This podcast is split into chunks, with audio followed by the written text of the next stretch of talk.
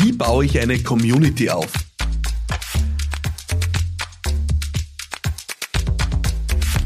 So viele Unternehmen haben die Bestrebung, rund um ihr Business eine Community aufzubauen. Äh, wir erleben das gerade in der Startup-Szene immer öfter. Unternehmen, die einen Impact haben wollen, Unternehmen, die was Größeres bewegen wollen, Unternehmen, die sie einen Purpose gegeben haben, streben nicht nur danach, Business zu machen, sondern sie wollen auch eine lebendige, vitale Community aufbauen, rund um ihr Thema, ihr Anliegen, ihre Mission.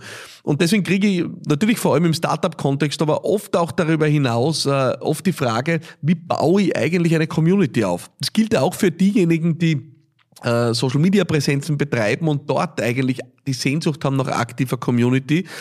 Wie baue ich sowas auf? Und äh, nachdem ich mich damit wirklich, glaube ich, schon seit 20 Jahren in unterschiedlichsten Formen beschäftige, in meinem Ursprung muss ich sagen, äh, die erste Community, der ich mich gewidmet habe, war damals in der Schülervertretung. Also das ist dann tatsächlich schon, glaube ich, 23 oder 24 Jahre her, äh, wo ich das erste Mal in einer Rolle war als äh, ja, Chef eines äh, Schülerinnen- und Schülerverbands, einer Schülerorganisation wo ich das erste Mal in der Rolle war, Community zu entwickeln, Community zu führen, rund um ein gemeinsames Anliegen Menschen zu organisieren, danach im politischen Feld, danach äh, für Brands äh, und ähnliche und mittlerweile auch für mich selbst. Ist ein Thema, das ich wirklich, wirklich entscheidend finde, auch für den Businesserfolg.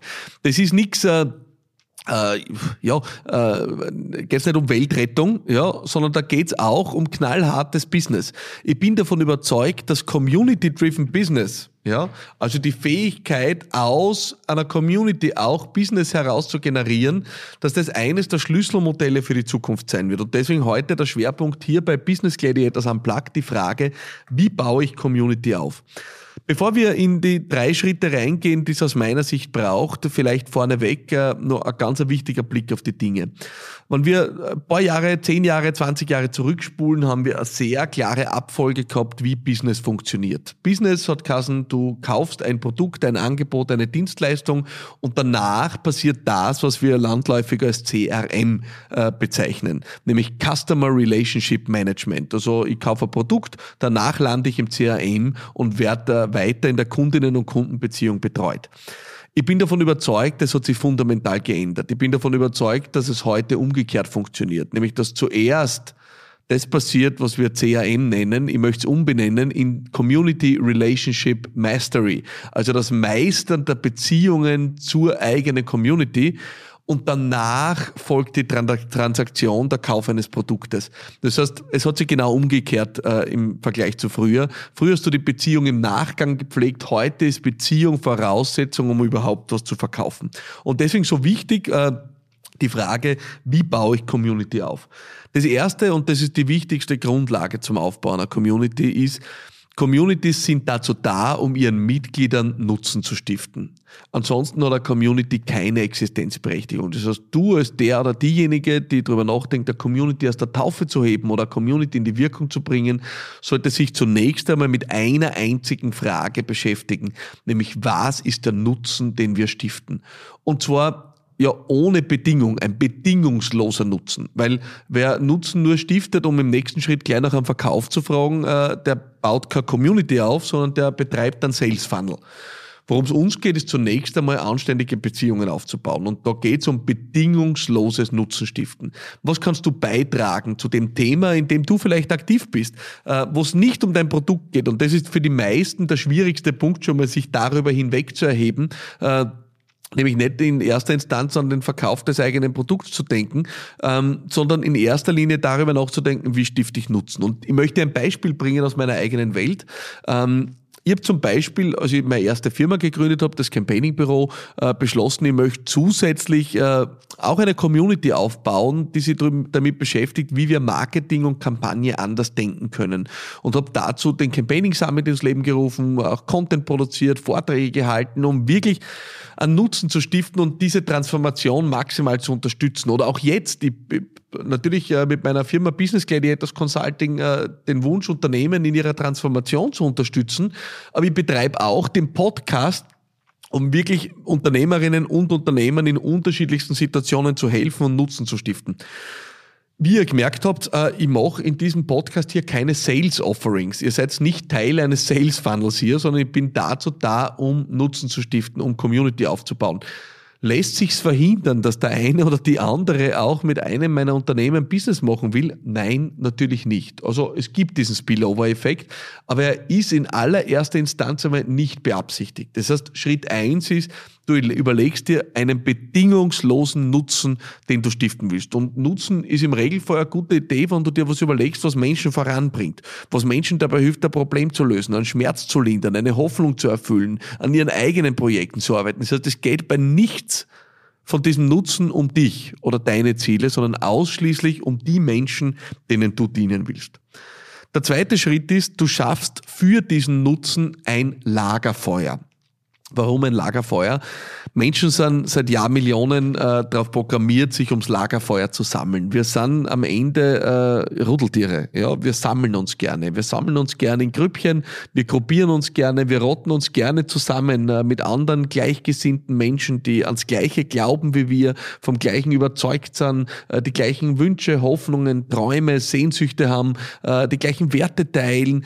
Das ist unser natürliches Bedürfnis als Menschen. Es ist Teil unserer menschlichen Grundbedürfnisse, ein Gefühl dazu Zugehörigkeit zu schaffen zu Gleichgesinnten.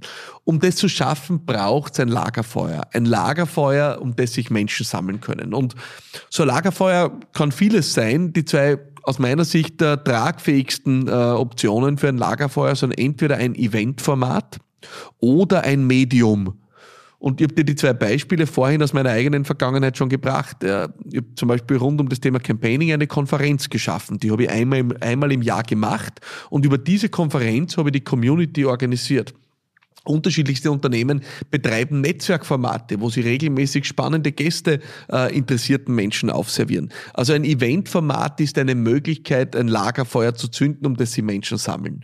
Auch ein Medium, wie dieser Podcast hier, ist ein Lagerfeuer, um das die Menschen sammeln. Meine Community Business Gladiators sammelt sich um dieses Lagerfeuer des Podcasts hier. Jede Woche weiß man, wo man mich findet, neue Impulse, neue Nutzen kriegt. Darüber ist es mir in der Lage, meine Community zu organisieren. Und auch da wieder dieses Lagefeuer stiftet nur dann Wärme, wenn es Nutzen stiftet. Das heißt, der Nutzen ist diese wohlige Wärme, die Menschen dazu verleitet, sie dazu zu setzen und sitzen zu bleiben und jede Woche, vielleicht wieder jeden Monat oder jedes Quartal an dieses Lagerfeuer zurückzukehren. Und das bringt mich zum dritten und letzten Punkt, äh, was Community-Aufbau betrifft, und das ist Konsistenz. Communities entstehen nicht über Nacht. Ja, Communities sind am Anfang extrem hart anzuschieben. Ja, es ist wie so oft das berühmte Schwungrad, das am Anfang ein unendlicher Kraftakt ist. Äh, und ich werde nicht müde, es zu betonen, äh, diesen Podcast hier, den mittlerweile, ich glaube, 13 oder 14.000 Menschen im Monat hören, ja, Uh, unglaublich. Ähm, dieser Podcast hier hat begonnen mit 22 Hörerinnen und Hörern im ersten Monat. Ja. Davor war einer, ich selber, äh, zehn äh, wahrscheinlich meiner Mitarbeiterinnen und Mitarbeiter und zehn verlorene Seelen haben sie gefunden, äh, um äh, sich hier angeschlossen, äh, vielleicht um mir eine Freude zu machen, ich weiß es nicht. Ähm, also das startet extrem klein, ja. Mittlerweile ist es eine riesengroße Community von zehntausenden Menschen, aber Communities starten klein und sie wachsen nicht über Nacht. Am Anfang ist es ein Kraftakt und es entsteht der Erfolg einer Community über Konsistenz. Das heißt, du solltest dir was vornehmen, was du im besten Fall äh, in der Lage bist, ein Leben lang durchzuhalten. Ich würde mal jedenfalls vorschlagen, was du ein Jahr in der Lage bist durchzuhalten. Im besten Fall drei Jahre, fünf Jahre oder zehn Jahre, dann wirst du die Früchte ernten. Und es ist völlig egal, ob du äh, von einer Social Media Community ausgehst, einer Podcast Community, einer Event Community. Ich war vor kurzem eingeladen als Gast. Ähm, bei einer Gastro-Konferenz äh, von äh, österreichischen Gastronominnen und Gastronomen, äh, die einmal im Jahr äh, in eine europäische Stadt äh, pilgern, um sich dort die Gastroszene äh, anzuschauen.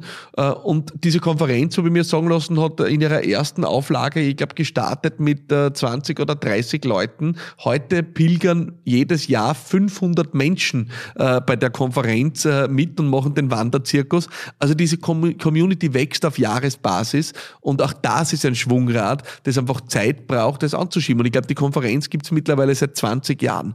Das heißt, die drei Aspekte zum Aufbau einer Community sind erstens die Entscheidung für einen ganz klaren Nutzen. Keine Community ohne Nutzen. Du denkst nicht dran, was kriegst du raus, sondern du denkst einmal, was investierst du rein. Zweiter Punkt ist, du brauchst ein Lagerfeuer. Etwas, worum sich Menschen sammeln. Ein Medium oder ein Event sind aus meiner Sicht die naheliegendsten Formate. Dritter Punkt, es ist Konsistenz, dranbleiben, wie so oft im Leben auch bei der Community. Und wenn du das berücksichtigst, dann wirst du feststellen, dass es dir gelingen wird, was sehr, sehr Schönes zu schaffen, was wahrscheinlich das größte Geschenk produziert überhaupt. Nämlich, dass Menschen am Ende dankbar sind, dass du was schaffst, äh, was ihnen was bringt, was sie voranbringt. Äh, die Nachrichten, die ich jede Woche kriege für diesen Podcast, sind wahrscheinlich für mich ja, die deutlich größere Bestätigung als äh, ein Umsatz es je sein könnte. Ja, äh, ich freue mich über jede Nachricht, die ich da kriege, äh, wahrscheinlich dreimal so viel wie über einen Geschäftsabschluss, weil es unbezahlbar ist, wenn dir Menschen sagen, äh, danke, dass es das gibt, äh, das bringt mir was, du hast mich weitergebracht, das inspiriert mich, es ist besonders es ist für mich wirklich die größte Freude. Also wenn du jetzt motiviert bist, dann äh, freue ich mich auf deine Nachricht. Äh, sie bekräftigt mich, bekräftigt mich wirklich dran zu bleiben. Äh, ich freue mich auf deine Nachricht über LinkedIn, TikTok, über Facebook, über Instagram oder gerne, liebend gerne auch über meine WhatsApp-Line unter 0676 333 1555 Sprachnachricht, Textnachricht, was immer dir beliebt. Gerne auch mit einer Frage oder nur mit Feedback. Ich freue mich jedenfalls sehr drauf, dass ich dieser Community jede Woche dienen darf. Es ist mir wirklich eine Ehre äh, dass du dabei bist, dass so viele dabei sind. Ich freue mich jede Woche auch auf die nächste. Bis dorthin, alles Liebe und bye bye.